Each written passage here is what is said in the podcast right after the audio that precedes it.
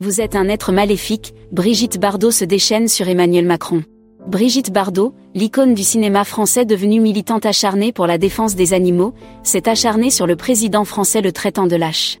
Dans sa lettre adressée à Emmanuel Macron, Brigitte Bardot n'a pas mâché ses mots. D'emblée l'icône du cinéma français annonce la couleur.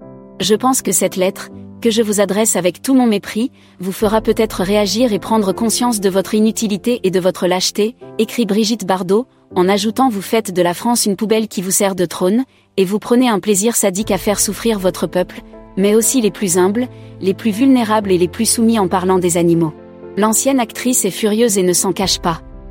Il est des limites à ne pas dépasser, or votre pouvoir de destruction sadique vous entraîne à accepter l'inacceptable et à le favoriser, écrit-elle en s'adressant à Macron.